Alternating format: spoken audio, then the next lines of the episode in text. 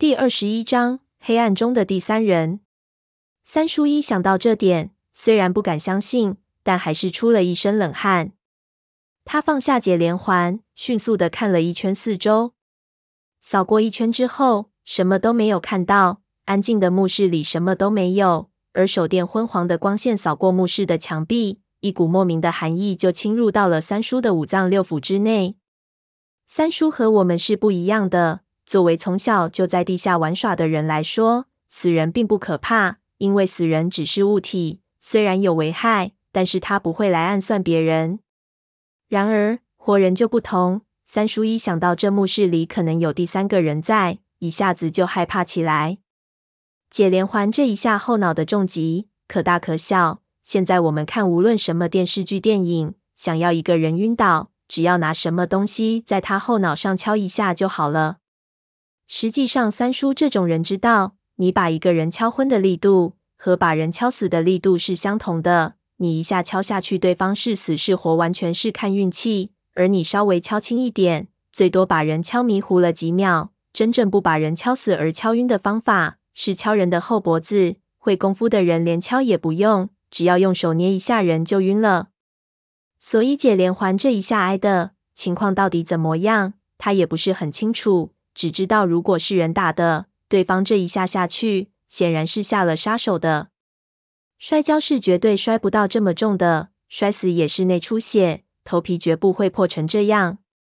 但是怎么可能会有第三个人在这里呢？如果说这里是陆地上的古墓，那碰到个把熟人虽然不常见，但也是说得通的事情。可是这里是海底，难道正巧有另外的人也知道这里，潜了进来？不可能啊，这样的可能性也太低了。三叔脑子转得很快，一下他就想到了一个可能性。他娘的，难道是自己和解连环下水的时候，给船上的人看到了？有人跟着他们下来了。现在一想，这倒是绝对有可能的。这附近不太可能有别的船了，而自己抓住解连环的时候，确实闹腾了一下。难道当时有人给吵醒了？没叫他们，反而一路尾随过来了。一路过去，海上漆黑一片，海黑海黑，那就是一片混沌，什么也看不清楚的黑暗。如果有人跟踪，绝技是发现不了的。况且两个人只顾赶路，根本没有想过这些事。说实话，三叔当时对于那一批考古队是不当一回事的。他想的就是给发现了，文静也能给他瞒过去。那批人就算在怀疑，也不能怎么样。所以他和解连环下水的时候，并没有太过在意会不会有人知道。但是实在没想到会有人偷偷跟下来，会是哪个呢？考古队里的人大部分他都认识，虽然说有几个陌生面孔。但是他平日里看人也颇准，除了解连环之外，应该无人可疑啊。如果是船夫的话呢？倒也有可能。难道说自己下水给船夫看到了？有船夫好奇跟了出来。不过到这里来必然要有潜水器械，那几个船夫游泳厉害，但是潜水器械这种东西应该不会操作啊。这么说来，应该还是考古队里面的人，是哪个呢？三叔也想不出来，心里就说：不管如何，他要是偶然跟来，此时应该就叫出声来交涉。如此不出声，还下了这么重的手打晕了解连环。刚才没有听到任何的大叫，应该是偷袭，那肯定是有问题。等我先制住他，再看看他到底是什么人物。这些思绪是如闪电一般从三叔脑子里闪过的。一想到这一点，他就把手电关了。四周一下暗了下来，光线只剩下解连环那盏摇摆不定的手电，然后他就矮身趴到地上，向边上滚去。这是不让对方知道自己的位置，敌明我暗是最有机会的。而趴下来是三叔特有的动作，那是怕对方听到声音扔东西过来，比如陈皮阿四那种人。你如果站着，就是光听心跳，他就能打中你。滚了十几步后。他大约感觉已经远离了铁棺，就凝神静气，努力去听周围的声音。墓室里原本就极端的安静，可以说是掉根针都听得见。三叔一下安静下来就更静了，他都听到了自己的心跳声，好比打雷一样。在心跳声之外，他果然听到了一些莫名的声音，十分的轻，听不出方向，但是确实就在四周，好像是呼吸声，又好像是极端轻微的摩擦声，让他一下出了冷汗。果然有人！三叔暗骂了一声，闭上了眼睛，努力去听听到的声音，想辨别声音的方向。然而，只听了一下，那声音就消失了，好像对方知道他发现自己。屏住了呼吸，三叔心跳加快，一边慢慢的爬了起来。如果那人在附近，要是不小心给踩到，那自己趴着就处于劣势了。刚刚爬到一半的时候，他忽然听到了，就在自己的左后方，有一声骨骼的关节声，贴得极其近。三叔一下就有点慌了，把身子转了过去，想往后退一点，远离那个声音。就在那一刹那。他突然感觉到脸边上闪过一丝微风，他心说不好，忙想低头，已经来不及了。黑暗中忽然传来一阵劲风，一个人猛地扑了过来，一下将三叔扑倒在地上。随即，三叔感觉到自己腰间插的手电被人拔了出来，接着那人力道却松了。三叔猛地弓起想挣脱，突然下汗一麻，被人用手电狠狠的砸了一下，顿时满口都是血。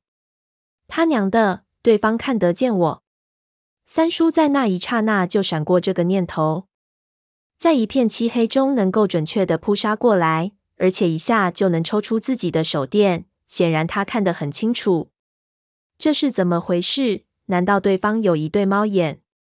惊骇之余，他用力把头摆向另一侧，然后对方第二下还是准确无误的砸了下来，一下砸在三叔的鼻子上。这一下被砸得极重。他的头都抬不起来了，嘴巴里一股咸味涌了上来。这次三叔真毛了，他自小就是孩子王，除了被爷爷打，什么时候吃过这样的亏？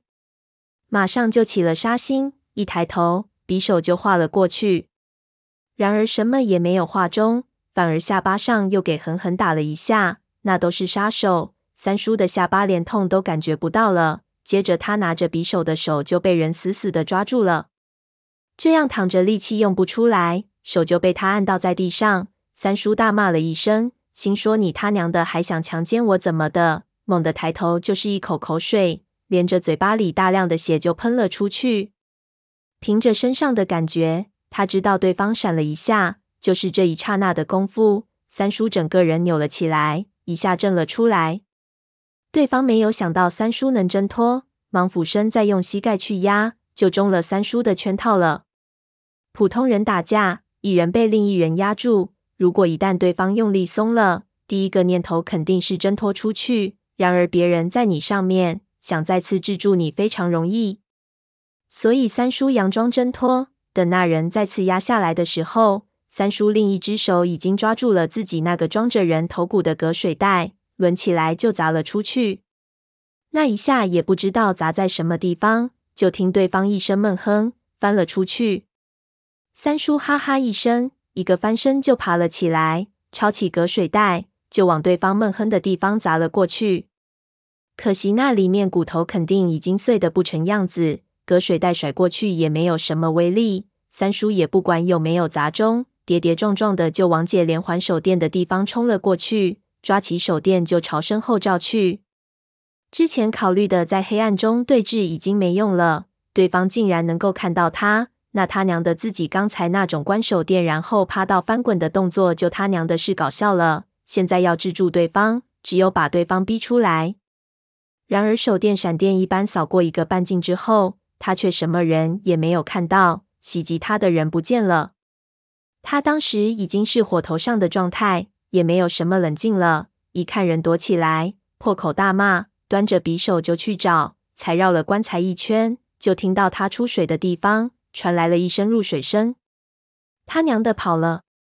三叔跳了起来，急追过去，冲到入水口，看到那人已经下水了，水面上还荡着波纹。三叔怒起来，想一头跳下去，然而一看水在手电照射下是黑的，下去万一对方埋伏在那里，吃不了兜着走，只得硬生生忍住，指着水大骂了一通，因为不知道是谁。他索性把船上除了文景之外的所有人全部都骂了个遍，然而骂着骂着，他就觉得不太对劲，身边似乎有什么奇怪的嘶嘶声，听得耳朵发痒。三叔把手电照向发出声音的地方一看，顿时浑身冰凉，几乎没晕过去。原来自己的氧气瓶栓不知道什么时候已经被人拧了开来，氧气正在丝丝的往外冒。